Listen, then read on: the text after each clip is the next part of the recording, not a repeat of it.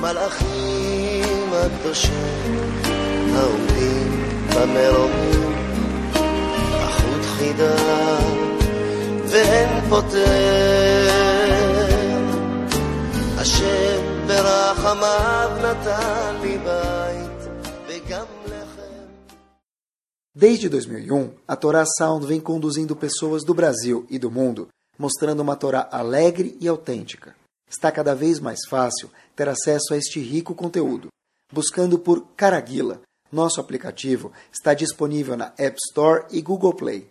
Agora é possível também assistir aos nossos Shurim em vídeo pelos sites toraanytime.com e caraguila.com.br. Torá Sound, a Torá de sempre, em uma linguagem moderna e simpática, cada vez mais próxima de você. Buenas noches. Começamos. Um sentimento que a gente tem muitas vezes, cada vez que a gente começa o shiur, eu começo a olhar para o assunto e a gente procura um personagem dentro da Torá Kedoshá. É interessante ver que quanto mais a gente olha para alguns personagens, mais a gente percebe que a gente não percebeu nada de verdade. O que a gente quer dizer? A gente sabe que dentro do povo tem algumas pessoas que são as locomotivas de Bnei Israel. No caso, que a gente vai falar hoje, Bezat Hashem, um pedaço do Shur, Avram Avinu. Quando você olha para Avram Avinu, Avram Avinu é a locomotiva desse trem todo chamado Bnei Israel, o povo judeu. Ele é o vagão principal que conduzia o nosso povo.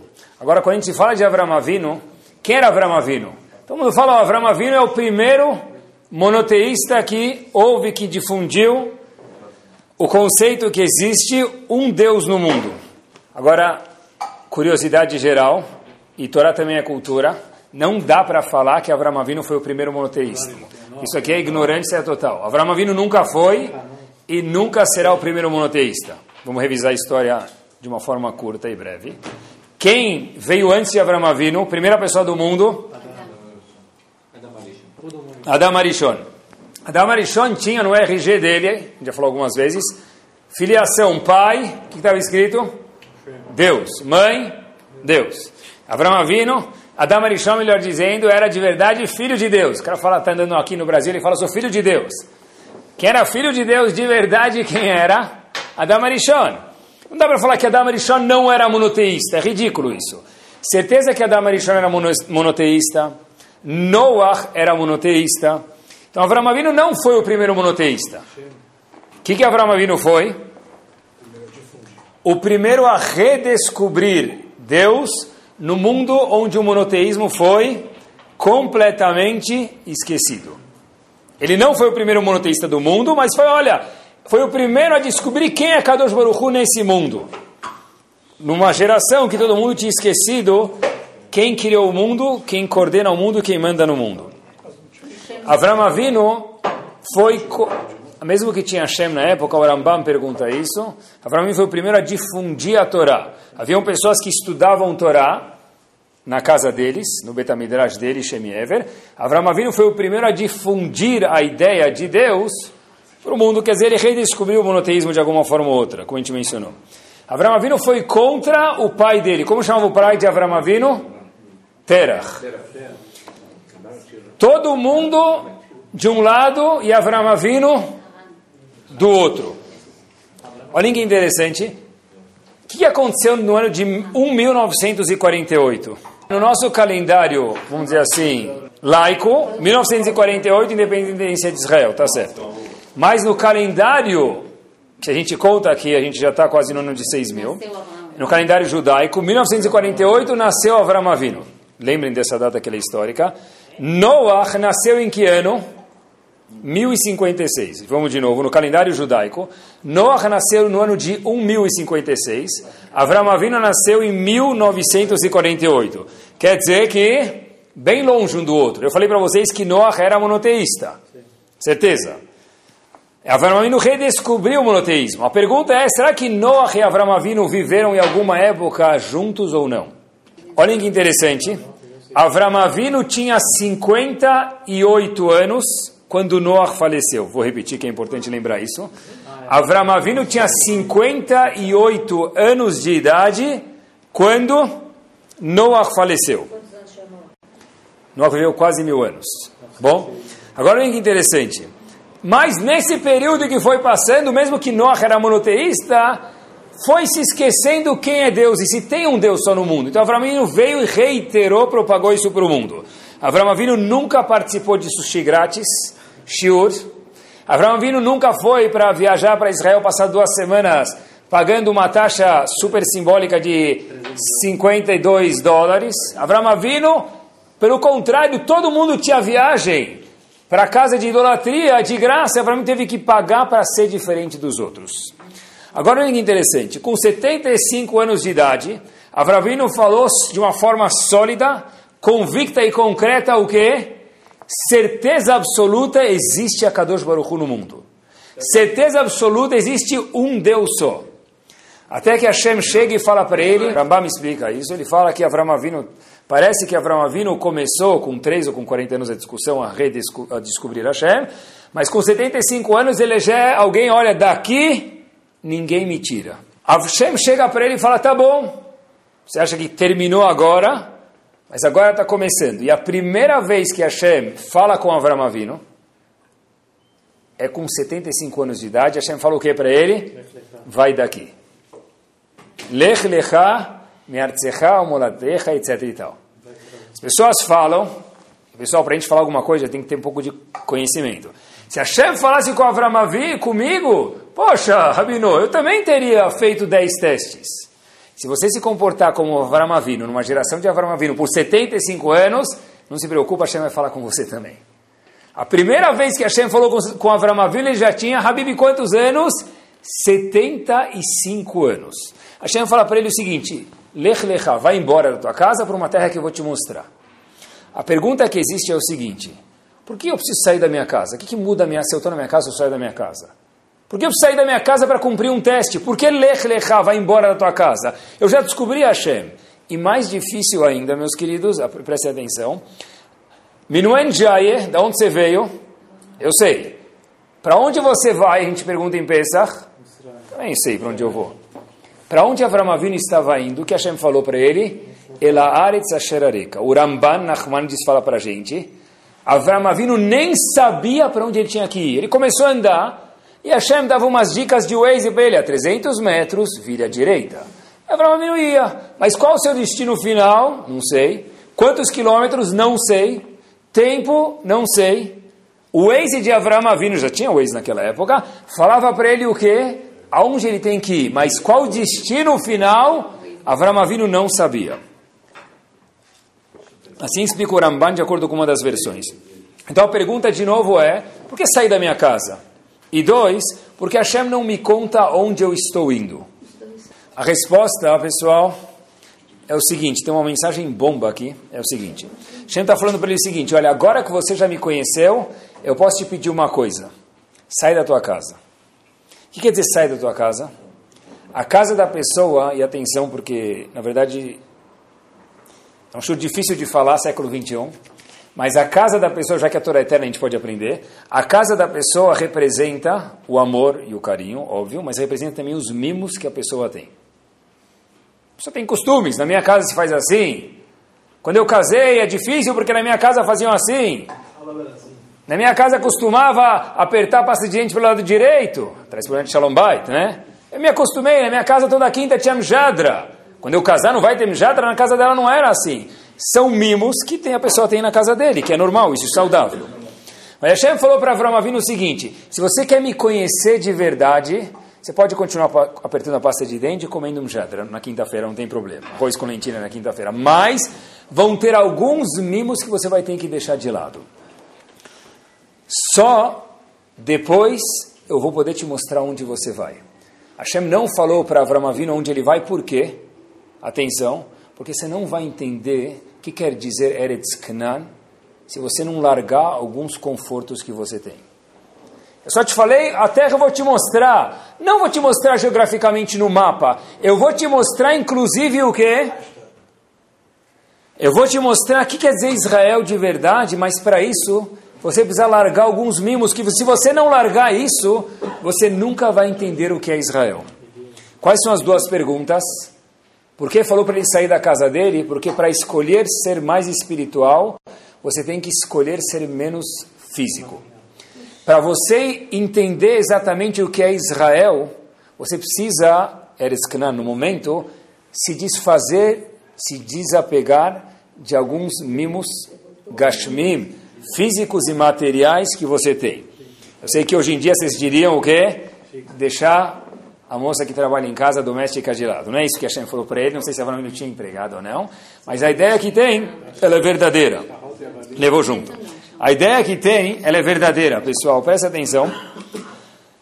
Para a pessoa poder enxergar o Olamazé, esse mundo de verdade, e dentro desse mundo encontrar o Olamabá que tem nesse mundo, o mundo vindouro que tem aqui, a parte espiritual, é impossível que viva o materialismo e a parte espiritual junto. É impossível. Olha que interessante, Avram Avinu pegou a mensagem ou não pegou? Certeza que ele pegou no fim da história. E no começo ele já cheirou a, a intuição de Hashem, porque Hashem não me contou onde eu estou indo, porque eu saí da minha casa. Avram Avinu em poucos momentos de teste entendeu isso. No começo dos testes de Avram Avinu, ele tem um sobrinho que ele gostava muito. Ele chega para ele, Lot. Ele chega para ele e fala: Lot, você tem uma opção agora, bifurcação. Se você quiser ir pegar a estrada do lado esquerdo, Faddal, eu vou para o direito. Se você quiser escolher o lado direito, não se preocupa que eu vou para o lado esquerdo. Avram Avinu fala em Parashat Lech Lecha, a mesma Parashat que aponta o primeiro teste para ele. E paredname alai. Sabe o que? Eu preciso me distanciar de você. Eu vou te dar preferencial. Você escolhe onde você quer ir. Mas eu, Avram Avinu, junto com você, entendi que é impossível seguir a mensagem de Hashem e andar junto com você, Lot. Pessoal, Avram Avinu, me permitam a expressão, sacou, entendeu a vontade de Hashem no começo da história. Se Hashem me mandou sair da minha casa, tem um propósito. Não é só para sair da minha casa para me fazer sofrer. Não, Hashem me ama como Ele ama todos nós. Hashem falou, eu preciso abrir mão de alguns mimos. E eu estou vendo que a coisa mais material que existe no mundo do meu lado é você, Lot. Ele não falou isso para ele. Mas entendeu a mensagem que eu, junto com Lot, não consigo mais morar. O livro Chovat Levavot tem um, dos capítulos é chamado Shar Heshbon Nefesh. Que é Heshbon Nefesh? Parar e pensar. Na época do Chovat Levavot não tinha celular, dava para parar e pensar. Hoje em dia a pessoa para, ele volta a mexer no celular. Mas na época do Chovat Levavot não tinha celular. Parar, fazer o quê? Só pensar. O Chovat Levavot tem um capítulo chamado Cheshbon Nefesh. E no terceiro capítulo ele fala o seguinte, pessoal, uma frase de se assustar. Da mesma forma que não dá para misturar água com fogo. Quando eu tenho fogo e eu jogo a água em cima do fogo, o que acontece? O fogo apaga ele fala uma frase seguinte: da mesma forma, na mesma proporção, não dá para misturar uma parte espiritual com uma parte material. Se a, quanto mais físico e material eu sou, inversamente proporcional, menos espiritual você. Não dá para coexistir os dois juntos. Igual que não dá para existir o material, o fogo e a água, assim também não dá para existir os dois, o material e o, e o espiritual junto. Agora, a pergunta que se faz é a seguinte: então, como é que a gente vive? Eu tenho aqui um corpo que Hashem me deu. Sem comer não se vive. Sem beber não se vive. Hashem criou um mundo onde as pessoas têm filhos. Hashem criou um mundo onde as pessoas têm prazeres. Qual é a posição exata da Torá? Hashem falou para Avram sai da tua casa, abre mão dos teus mimos. Mas tem algum Avram Avinu dentro de nós que Hashem espera da gente ou não? O Rovat Levot falou, olha, mesmo para você hoje no século 21, quanto mais físico você for, menos sensibilidade ao espiritual você vai ter. Pergunta é qual que é o balanço, qual que é a medida? Quanto envolvido em Gashmiut, que é materialismo, e Ruhaniut, espiritualidade, que Hashem espera da gente. Pessoal, olha que interessante. Eliyahu Anavi tinha um Beta Midrash. Sabiam disso? Não sabiam? Claro que sabiam. Tânia de Eliyahu, fala algumas vezes. O que quer dizer Tânia de Eliyahu? um estudo que foi dito na casa de Eliel Navi, o Beit HaMidrash de Eliel Navi. O famoso Eliel Navi que vem em todos os Brit Milá. Eliel Navi tinha um Beit HaMidrash, uma casa de estudo. E tem um livro chamado Tana de Belial. Na anotação 19, ele conta o seguinte. Ele conta sobre Yaakov e Esav. Yaakov e Esav estavam na barriga da mãe deles, ele ficar. Eles já eram bons negociadores. E Yaakov falou o seguinte para Esav. Vamos fazer uma negociação. Eu fico com o Olamabá, com a parte espiritual, E você, Esav, fica com o quê? Com o Olamazé. De novo, Esav assinou um documento no cartório que o quê? O Olamazé, esse mundo, a parte física do mundo, ela é minha. Você, Yaakov, vai ficar com o quê? Olamabá. Negócio fechado? Sim. Apertaram as mãos, acabou. Trato feito. O fato é, que se vocês prestarem atenção, Esav vendeu a Bechorá, a primogenitura dele, para Yaakov por o quê? Pelo quê? Um prato de mjadra. Não sei nem se tinha iogurte lá. Está escrito na Torá, não sei se tinha iogurte, não é? Era o quê? Um pouco de lentilhas, não tinha nem, não sei se tinha arroz lá. Por que ele vendeu? Porque Esav falou, olha, eu estou de boa, na barriga da minha mãe eu já fiz um trato com ele. Então o que eu estou vendendo para ele é o quê? Que ele vai ficar com a parte espiritual do mundo? Sartén, já fizemos esse trato. Qualquer coisa já é válida, a gente já acertou por isso. Então um prato de lentilha já vale. Assim diz Tane de Belial. Espetacular. Passados-se muitos anos, Esav cresce, Yaakov cresce, todo mundo cresce. E aí, de repente, Esav escuta que Yaakov está morando na casa de Lavan, casou e tem filhos, Esav falou, olha, o que aconteceu com meu irmão? Eu estou bravo com ele. Yaakov vem se encontrar com Esav. Esav vem se encontrar com Yaakov. Naquele momento, diz a Parashá para a gente, Yaakov estava com quantas esposas? Quatro. Na época, ter quatro esposas era bom. Hoje em dia, não sei como funcionaria, mas quatro esposas. Quantos filhos? Onze filhos Yaakov tinha. Yaakov tinha camelos, bois, ovelhas.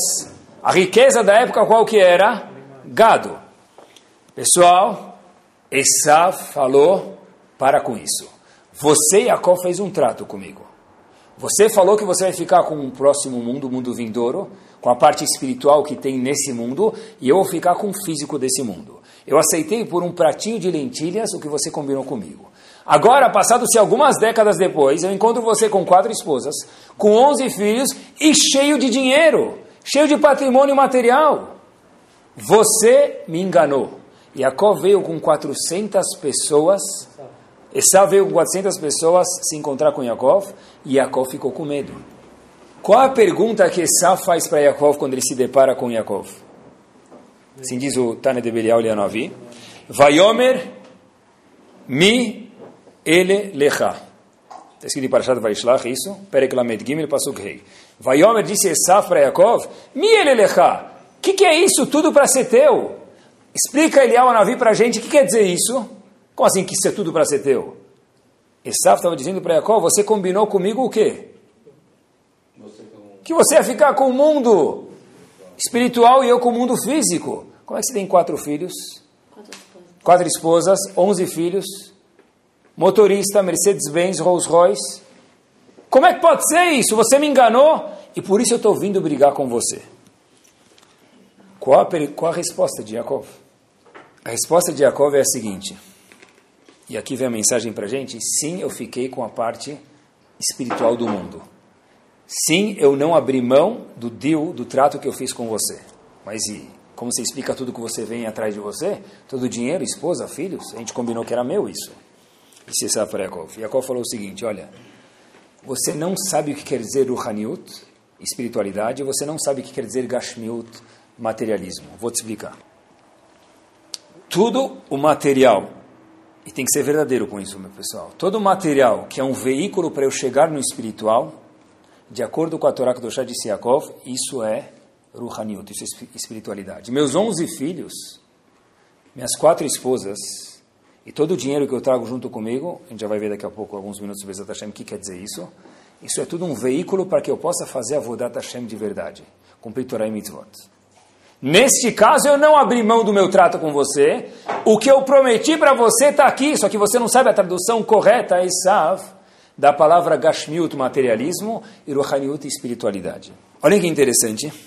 Quando Agmará conta para gente no Tratado de Sukkah, qual é a maior construção e mais bonita do mundo. A gente leva isso por uma coisa simples. O Bet HaMikdash, o templo. Pessoal, se você abrir revistas de decoração, tem casas lindas nessas revistas. Se alguém fala que não tem casa linda, me permite, ele é um ignorante, é um tolo. Se você abre, tem paisagens lindas, eu já vi lindas, piscinas, e decoração, e jardins, e casa. Você vê aquilo, já dorme melhor. Está cansado? Abre uma revista bonita de decoração. Você vê aquilo, você dorme relaxado, tem tantas paisagens lindas e decoração, e como se encaixa. É algo confortável e agradável de ver. O Bet HaMikdash era mais bonito do que tudo isso. O Bet HaMikdash era o lugar mais espiritual do mundo. Como que o lugar mais bonito do que todas as revistas de decoração? Porque quem não viu o Bet HaMikdash nunca viu nada bonito de verdade. Como o Bet HaMikdash, que era a coisa mais bonita, pode ser a coisa mais espiritual do mundo. A resposta é que Yaakov está falando para a gente. Tem razão. O Betamigdash era feito quase que, em grande parte, não tudo, mas de ouro. A menorá era de ouro. Inteiro, ouro maciço. Isso é muito material! A menorá tinha que ser feita de aviãozinho, papel, sulfite. De verdade! A menorá tem que ser feita de ouro para ficar dentro do lugar mais espiritual do mundo. O Arona Kodesh era feito todo de ouro maciço, a parte externa. Por quê? A resposta é a seguinte. Hashem está ensinando para a gente que nós somos seres humanos, nós precisamos da parte física. Mas se a parte física é um fim por si só, ela não é uma escala, um, uma forma da pessoa chegar na parte espiritual, aquela parte física ela vai ser uma antítese, vai ser um oposto para que a pessoa seja Ruhani espiritual. Diz Rovat Levavot, não dá para o material e espiritual viverem juntos. Como eu sei se algo é espiritual ou material? Depende se aquilo é um veículo para chegar em alguma coisa mais eterna ou não. Quer dizer, Gashmiut, materialismo por si só, no português dito, não é uma contradição para Ruhaniut, para a espiritualidade. Mas existe um outro lado da moeda. Só ser material, quando não me leva a espiritual, não significa nada para Hashem. Me permita um comentário aqui. Tem gente que fala o seguinte: puxa, você não sabe, eu como carne com oito selinhos. Parece comida de avião, precisa de meia hora antes para abrir a carne, de tanto selinho que já tem hoje na carne. Tem essa cachuta, aquela cachuta. Hazako Baruch. Presta atenção. Eu duvido que Hashem vai chegar para alguém e perguntar o que, que, você fez no Olamazé. Fala, você não sabe. Hashem, é nós. Eu era parte do grupo gourmet. Eu só comia carne com 12 selinhos. Essa foi minha missão no mundo. Eu tinha uma faca parve na minha cozinha, uma faca de carne e uma faca de leite. Eu tinha 12 mashgihim olhando a comida que eu fazia. Mas o que, que, você fez no mundo? Eu comi carne kasher. Mas presta atenção, queridos. Isso não é Ruhaniut. Se a carne kasher é um veículo para você fazer alguma coisa a mais do que isso, tudo bem. Agora, se a pessoa é movida por churrascos dominicais, essa pessoa está longe de ser algo chamado Ruhani espiritual. Porque presta atenção, se esse é o meu eu, a minha essência, meus queridos, eu duvido que a Hashem vai falar para alguém que você fez na tua vida. A minha vida Ruhani ela é resumida em churrascos. Mas é tudo kasher. Mas, mas a Torá não tem espaço para você? As mitzvot não tem espaço para você? Quer dizer, Yaakov ensinou para a gente que o que é físico de verdade depende da interpretação correta de Hashem, pode não ser físico. Se ele é um veículo para chegar em algo espiritual, isso é espiritual. Em contrapartida, a pessoa ser só algo físico, mesmo que tenha 20 selinhos de kashrut, sem desmerecer a importância da kashrut, isso não é correto. Quer dizer, a Torá não é uma religião que preza o ascetismo. Porque prestem atenção, o Cohen, ascetismo é uma pessoa que nega todos os prazeres materiais. Tem outras religiões que a pessoa pode não ser casada para ela ser uma pessoa exaltada dentro da religião, nobre no pedestal. Dentro da Torá Kudoshá, o Kohen Gadol, começo de tratado de Maser Reteomá, ele tem que ter uma mulher reserva. Para que? se brigar com a segunda? Não! Começo do tratado de Maser Reteomá que fala sobre o trabalho do Kohen Gadol em Yom Kippur, que é o dia mais santo do mundo. Como começa dizendo para a gente? Quase que no comecinho. Kohen Gadol tinha que ter uma esposa, senão ele não é Kohen Gadol, ele é Kohen Katan. E mais ainda, Habibi, esse Kohen Gadol tinha que ter uma esposa reserva. E a Torá quebra a cabeça como fazer isso, de acordo com a Allahá. Para o quê? Para que se a primeira mulher, infelizmente, morrer, ele tem que ter uma segunda esposa. Para quê? Porque um Kohen Gadol que não tem uma esposa não é Kohen Gadol. Mas como assim? São prazeres sexuais, físicos e materiais. Para você, talvez. Mas para mim, Hashem dizendo Tudo que você é um ser humano, você precisa disso. Mas depende qual rumo, qual intenção que tudo isso tem. Um Kohen Gadol, que é um símbolo maior de espiritualidade dentro do povo que conduz o trabalho em Yom Kippur especialmente, outros dias também, mas Yom Kippur, se ele não for casado não adianta, mas ele é muito físico, não pode se abster do espiritual? Pode. Naquele dia você, Kohen Gadol, como todo outro povo, não vai comer, não vai ter relações matrimoniais, mas o Kohen Gadol em si, o ser humano Kohen Gadol, tem que ser casado. E sabe entender que dinheiro é dinheiro por si só. Isso é o Lamazé. Yaakov explicou para ele que não, eu não abri mão do meu deal com você. Agora, que interessante. Vou falar uma frase para vocês que aparece no Teilim, difícil traduzir ela. A gente fala no fim do Birkat Amazon, Sfaradim e Ashkenazim. Tem que chegar lá invicto no fim do Birkat Amazon, não pode parar no meio, tá bom? Chega no fim do Birkat Amazon, depois que já passou o Birkat Amazon, hoje em dia só tem pão mesonot, né? Tá bom, mas se, vamos dizer o cara foi comer um pão ramotzi de verdade, tá bom? Então ele chega a Birkat Amazon, no fim tem um, um, um dos Teilim que aparece no capítulo 37, David Amelech escreveu o seguinte, todo mundo conhece, Nar Haiti Vegam Zakati. David Amelech falou, olha, você não sabe, eu já fui jovem, já envelheci, David Amelech viveu 70 anos. Velor Haiti Tzadik Nezav, eu nunca vi um tzadik abandonado, Vezar'o Mevakesh Lachem. E os descendentes do tzadik pedirem o quê? Pão. Bom, eu não sei em que geração Davi Amelech viveu, mas se você olhar no Nach, no Navi, a geração que Davi Amelech viveu, tinha pobreza. E tinha um tzadikim que precisavam comer pão. O próprio Davi Amelech, procurem no, no, no Tanakh, foi de cidade em cidade, fugindo de Shaul, sogro dele. Não, ninguém não pode reclamar do sogro. Davi Amelech não reclamou. O sogro dele queria matar ele. Davi Amelech foi de cidade em cidade procurando pão. Como é que Davi Amelech fala? Eu nunca vi, sabe o que? Um tzadik procurando pão. Vai para Jerusalém hoje, você vai ver tzadik procurando pão. Vai para os Estados Unidos, você vai ver pessoas tzadikim que infelizmente estão procurando pão. O que, que Davi Amelech falou? Eu nunca vi Zar'o mevakesh lachem. Todo dia a gente fala isso no, no quando come no Bricat Amazon. Pessoal, olhem a resposta. Um minutinho, olhem a resposta. Davi Amelech, quando escreveu o Teirim, foi pontual. Vezaró, o que, que ele falou? Mevakesh lachem. Mevakesh não é pedir. Bakashá, bikush é o quê? Essa é a minha vontade na vida. É a vida Melech. Eu já vi tzadikim que infelizmente tem dificuldade de parnassar de sustento. Já vi. Mas um tzadik, ou filho de um tzadik de verdade, pedindo pão, eu nunca vi. Se o objetivo da vida deles é o pão, é o materialismo por si só, ele não, não é um tzadik de verdade. Porque um tzadik, ou qualquer ser humano, precisa da parte monetária, mas mevakesh, esse é o meu desejo de vida. Isso, pessoal, isso na verdade não é um tzadik de verdade. Por quê? A mensagem que tem aqui é Zarvo Mevakesh Lachem. Não pode existir isso. Porque pedir como desejo por si só para ter, para ter, porque vai sentar na frente da sinagoga para todo mundo me cumprimentar, e quando eu desço do Sefer não vai ter uma pessoa que não vai fazer Hazak Baruch para mim, isso por si só é veneno se isso é um veículo para que a pessoa possa ter, Hashem mandou para ele, usa Abraha para outras coisas, aí sim, isso não é materialismo, virou espiritualidade. Alguém aqui gosta de trabalhar? Eu adoro o que eu faço, Baruch Hashem, mas nem todo mundo gosta do que faz. Tem gente que fala, eu estou trabalhando em tal coisa porque precisa. Tem gente que gosta e tem gente que não gosta. Eu adoro o Baruch Hashem, que tem o Zehut, mas não é todo mundo que gosta. Agora prestem atenção. Por que, que as pessoas trabalham? Bottom line, por que as pessoas trabalham? Ele é tzadik. É tzadik, mas não é bobo. Porque ele trabalha. Para ganhar dinheiro, sejamos francos. Agora, o trabalho que a pessoa senta no escritório pode ser avodat Hashem ou não. Independente se a pessoa usa kippah e tzitzi. Não faz diferença. Se a pessoa senta a trabalhar porque eu preciso casar meus filhos.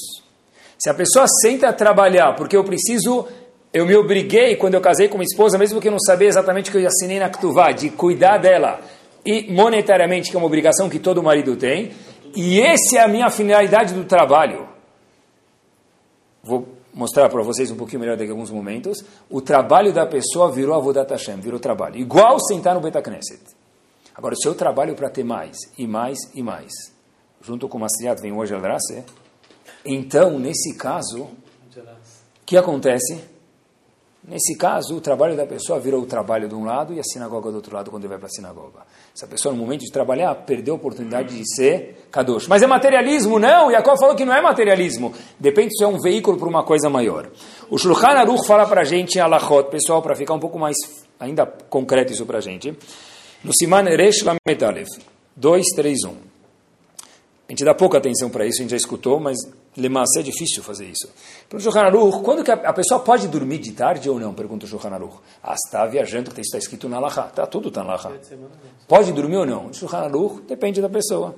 Se a pessoa não consegue depois funcionar bem durante o dia, ele precisa dormir alguns momentos durante o dia, ele precisa disso, então que ele durma. É passar a tarde dormindo? Obviamente que não, mas ele precisa dormir, precisa dormir alguns momentos, para poder funcionar depois bem durante o dia, durante a noite. Essa pessoa deve dormir. Agora diz o Shulchan Aruch o seguinte: quando a pessoa dorme, come, bebe, ele traz outros exemplos físicos também. Se a pessoa falar, ou pelo menos estiver ciente, eu estou trabalhando para fazer a Vodat Hashem, eu estou dormindo para fazer a Vodat Hashem, eu estou indo fazer as necessidades, me permitam para fazer a Vodat Hashem, inclusive as necessidades da pessoa fisiológica viram Vodat Hashem, ele faz Sheriatzar quando ele sai do banheiro.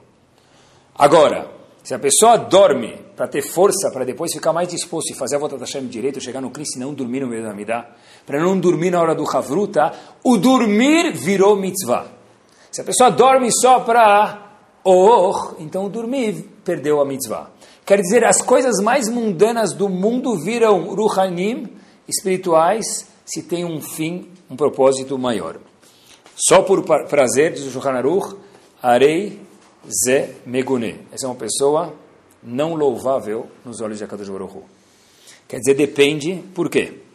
Se esse, ato, se esse ato me traz mais perto de Hashem, é bom ou não? É. Se me distancia de Hashem, não. E diz o Shulchan Aruch, Mishenoe Ken, uma pessoa que trabalha assim, que vive assim, que come assim, que bebe assim, Oved et Boro tamid. Ele está trabalhando Hashem 24 horas por dia, mesmo que ele está dormindo. Ele está dormindo, ele está fazendo mitzvah. Uma pessoa que come carne, kasher, que é o exemplo que a gente pegou, me permitam, mil por cento kasher, mas só por comer, só para operação pança, essa pessoa perdeu a oportunidade de fazer a vontade da Hashem naquele momento. Todo mundo precisa descansar, todo mundo precisa se divertir, mas depende para quê? Tem algum momento que essa diversão se torna em da Hashem ou não? Às vezes, trabalhar, sentar no escritório é uma mitzvah. O cara trabalha direito, ele tem uma pergunta, ele liga para o Rav, vê como se comporta, se é Allah ou não, ele dá uma ser dele. Se ele quer conduzir os filhos no caminho da Torá e Mitzvot, ele é o Cohen Gadol, ele é o Cohen Gadol, está sentado na José Paulino, trabalhando no Bom Retiro, ou onde for. Qual o limite para isso? O limite para isso, então, o limite é que não tem uma regra específica. Esse é o mais legal da história e o mais perigoso da história. Dá 100 mil para cada um ou 10 milhões para Boa pergunta. Isso pra, por isso que está escrito que cada pessoa tem que ter um que ela tem que se aconselhar e cada pessoa tem necessidades diferentes. Mas tudo isso vira mitzvah ou vira verá. Pessoal, olhem que interessante, acompanhem comigo. Uma pessoa me contou uma vez uma história, mas foi assim mesmo. E no século XXI é difícil falar sobre isso, mas é importante. Uma pessoa me contou o seguinte, falou o seguinte, Rabino, uma vez, um cara que eu estudo com ele, um jovem, e falou o seguinte, uma vez alguém ligou para o meu pai, ele teve que vir para uma situação não muito confortável aqui para o Brasil, tinha um enterro de um, uma pessoa que ele precisava vir. Então ele saiu do aeroporto, ligou para o meu pai que ele conhecia, disse esse meu aluno, Falou, ele começou a perguntar como é que eu chego do aeroporto com o carro alugado até o Betahaim, o cemitério. Aí o colega falou, deixa eu te explicar, pega tal rua, pega marginal, pega... falou, olha, você vai acabar se perdendo, vou te dar uma solução. Coloca no ex cemitério israelita do Butantã. Falou, eu nunca tinha pensado nisso, obrigado. Colocou no cemitério. Tá? Esse indivíduo, meus queridos, chega no cemitério. Chega feliz, vai lá, não é feliz não, mas vai lá, volta. Ele liga depois para aquele colega e fala o seguinte para ele: Eu nunca vi um aplicativo, um celular falar a mensagem mais profunda do mundo. Falou ele, por quê? Falou, quando eu cheguei no cemitério, o ex falou o seguinte: Parabéns, você chegou ao seu destino. Pessoal, que mensagem verdadeira que tem aqui. Não é deprimente, Loleno. Se a pessoa come por comer, se a pessoa precisa de quantas casas ele precisa para ter, o ex virou gadolador naquele momento. Ravo, ex-lita, de verdade, você chegou ao seu destino. Ele falou: Olha, a mensagem mais profunda que eu vi na minha vida naquele momento foi: Você chegou ao seu destino. E é verdade. A gente não precisa viver triste, Loaleno, mas a pessoa precisa saber: Se o dinheiro é só pelo dinheiro, se o material é só pelo material, onde nós estamos indo? Difícil falar isso um shura assim no século XXI, mas é importante. Qual é o valor do dinheiro? Uma vez escutei isso do meu Rosh e nunca esqueci. David Amelech falou, Tov li torat picha zahav chesef. Dinheiro para mim, melhor dizendo, errei, Torá para mim vale mais do que milhares de dólares. Meu Rosh uma vez falou, tem pessoas que gostam de falar que dinheiro é lixo, dinheiro é avodazará. Como é que David Amelech então fala que a Torá para mim é mais valiosa que dinheiro? Se dinheiro é lixo, Davi Amelech está falando o quê? Eu estou comparando a Torá com o quê? Com coisas fúteis, ridículas, lixo. Que comparação, que louvor é a Torá? Ela deve ser que o dinheiro o quê? Tem um valor grande. E tem mesmo. Tem mesmo. Se você, Baruch Hashem, é uma pessoa bem aventurada monetariamente, você vai se virar de uma forma muito mais fácil e suave na vida. É um fato. Isso do que muita gente. Em muitos casos, de estudo, familiarmente, vai ajudar no Shalom Bait. Isso é verdade, isso é uma é uma realidade, não se discute isso. Não, dinheiro é bobeira. Quem fala que é bobeira é uma pessoa ignorante. Mas tem o outro lado da moeda. David, a Melech falou para a gente que dinheiro é importante. Mas mais importante do que dinheiro são coisas espirituais. Porque no fim, o que fica não é o dinheiro da pessoa. No fim, o que fica da pessoa é como ele era com as pessoas do lado, são coisas espirituais, como ele era com a esposa dele, com o marido dele, qual a relação que ele tinha com os filhos dele. É isso que sobra da pessoa. A pergunta é qual a finalidade. Pessoal, para que a gente entenda qual o valor do dinheiro e não deprecie isso, que o dinheiro tem um valor grande, independente da cotação da moeda do dia, a história se passa com Rav Shlomo Zalman Auerbach. Uma viúva vem no escritório dele e fala para ele o seguinte, Rav, eu estou com um sentimento muito difícil e eu queria a ajuda do senhor. Rav Shlomo Zalman falou para ela, com prazer, como posso te ajudar? Falou, olha, é o seguinte, meu marido faleceu já faz alguns bons meses, mas tem um sentimento que me acompanha que eu preciso fazer alguma coisa para me chamar para a alma do meu marido. Eu tenho aqui meus filhos, aqui comigo o senhor está vendo, eu queria que o senhor me desse uma dica, eu economizei um dinheiro, de que mitzvah eu posso fazer? Leilu nishmat, para elevação da alma do meu marido. Só olha para ver se a gente entendeu o senhor direito ou não. Rav Shlomo Zalman falou para ela, eu vou te dar três instruções do que fazer com o seu dinheiro. E a senhora, por favor, siga elas, Leilu nishmat, o seu marido. A primeira instrução, Rav Shlomo Zalman Auerbach. Pessoal, não estamos falando de alguém que estudou uma Masechet e fez Sium ontem à tarde. Estamos falando de um gadolador de peso. Falou para ela, os três passos são o seguinte. Primeira coisa, a senhora sai daqui, por favor. Procure a primeira loja de brinquedos no caminho daqui para a casa da senhora. E, por favor, esqueça o custo do brinquedo. Se é o dinheiro que você tem, gasta ele. O segundo passo é o seguinte acostume a levar seus filhos para brincar no parque. E o terceiro passo é o seguinte: por favor, tenta, no limite do possível, apesar que você perdeu o marido é difícil, ter momentos agradáveis e alegres com seus filhos. Pessoal, junto comigo, se alguém viesse para nós, eu tenho aqui X, eu quero fazer alguma coisa no Ishmat, meu marido, o que, que nós diríamos com certeza? Compra livros, doa para um colel, doa para um betamidrash, que é nobre. Mas Shlomo, Rav Shlomo Zalman Auerbach Zichron Libraha entendeu que o quê? Que isso também era o Hanyut, também é espiritualidade. Porque o dinheiro ele é importante, sem ele nós não vivemos, é uma realidade. Mas depende para que você usa ele e qual é o valor que o dinheiro tem na sua casa, nos seus valores, na sua vida. E Rav Shlomo Zalman Auerbach falou para essa mulher, pessoal, levem essa lição para casa. Crianças felizes funcionam melhor na escola, se comportam melhor em casa e são mais bem-sucedidas em tudo o que fazem. Cuide de tentar manter suas crianças felizes. A coisa mais espiritual que tem para você fazer agora é o quê? Ir na loja e comprar uma Barbie que dança oi, oi, oi, oi, oi, oi, ai, ai, ai. É isso, Lelu Nishmat, meu marido. Não dá nem para escrever Lelu Nishmat na boneca. É isso que você precisa para o teu marido, para o teu filho. Compra uma bola de futebol para ele. Isso é Leilu Nishmat. Acompanhem comigo. No Pidyon Ben, quando um homem em Israel e uma mulher são em Israel, tem o primeiro filho e é um parto normal. Depois de 40 dias se faz Pidyon Anabem, redime o filho. Depois de 30 dias, obrigado, se faz Pidyon Anabem.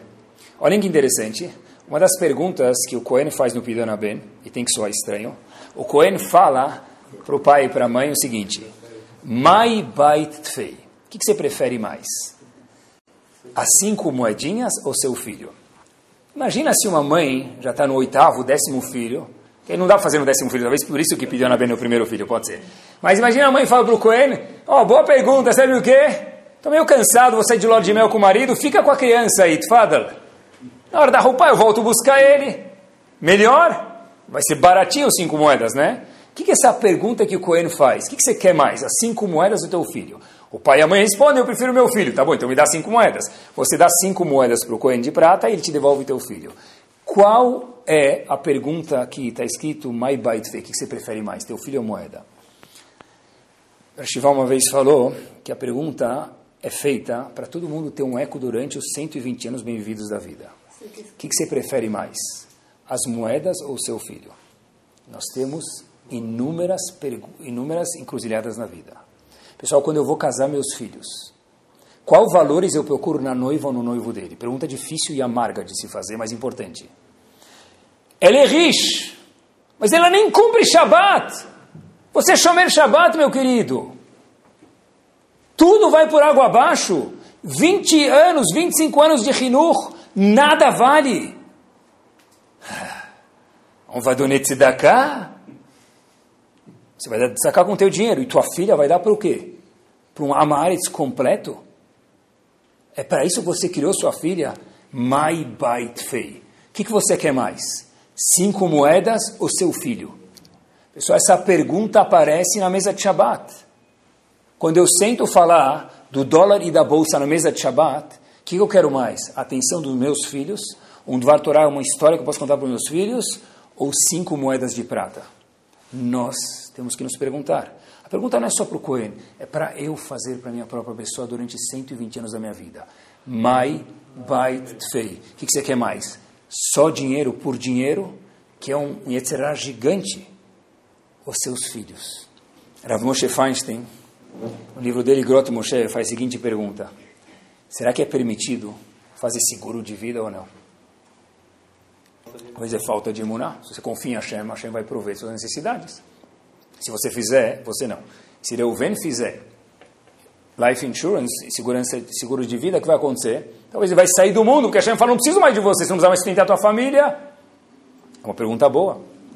A Moshe Feinstein faz a seguinte pergunta, ele diz o seguinte, ele responde com uma outra pergunta, de uma forma judaica.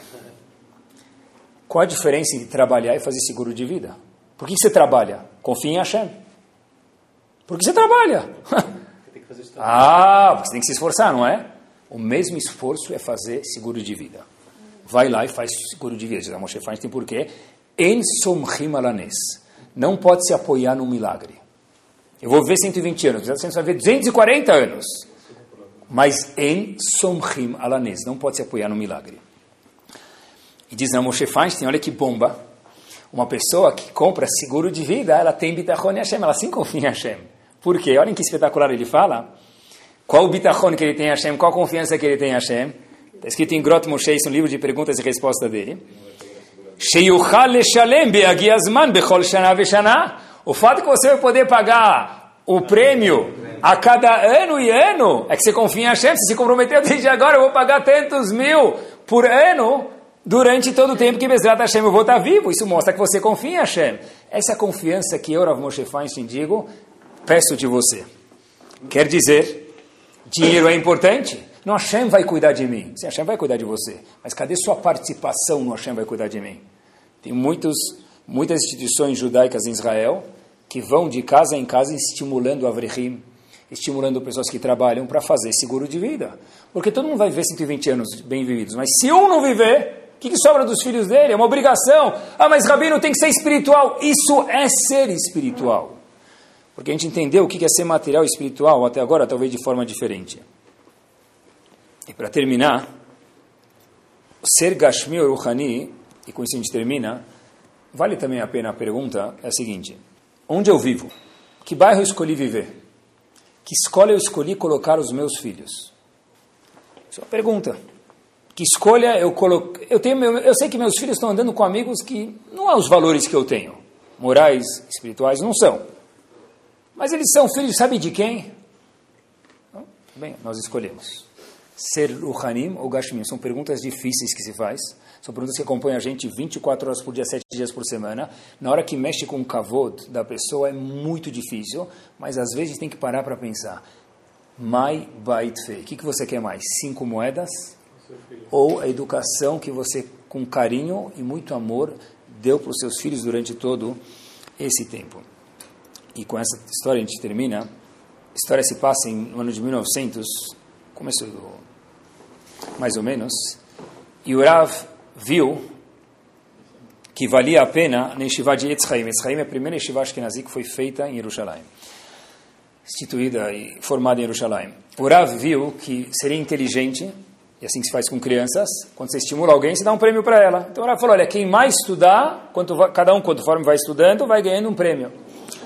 E o menino falou, tá bom, estudou, se esforçou, ganhou um livro, outro ganhou outro livro, outro ganhou um brinquedo, ganhou uma caneta. Até que tinha um menino que só queria uma coisa, dinheiro. Shlomo só queria dinheiro.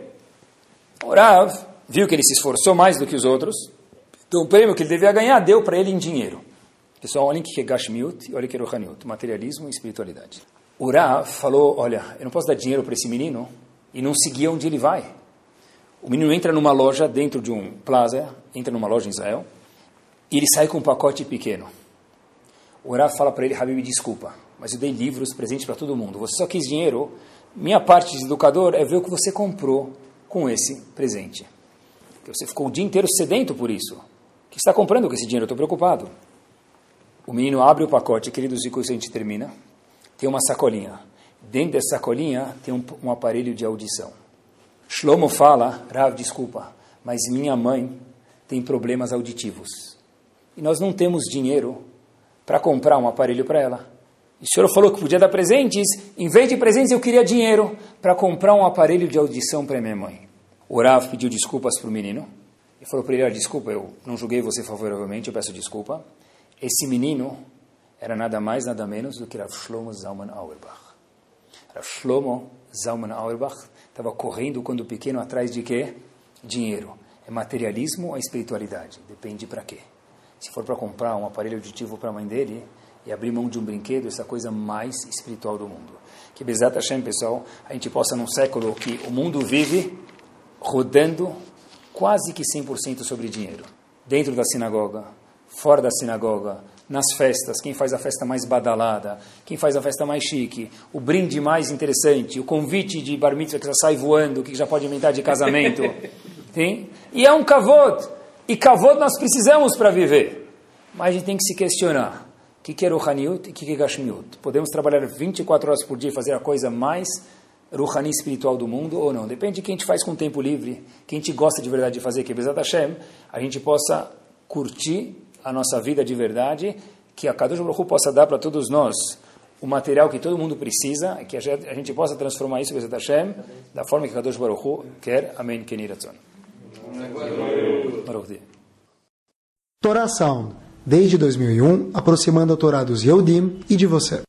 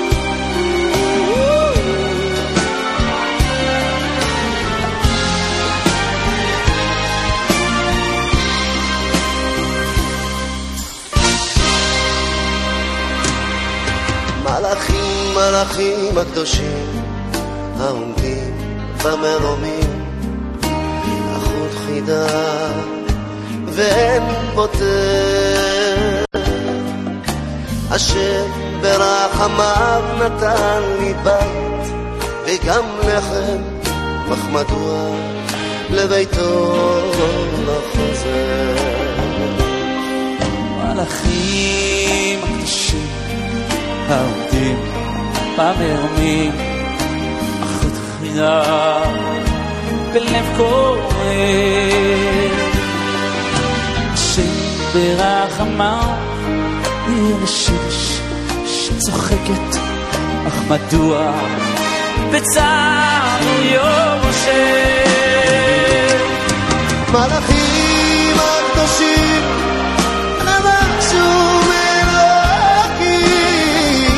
לשוב הביתה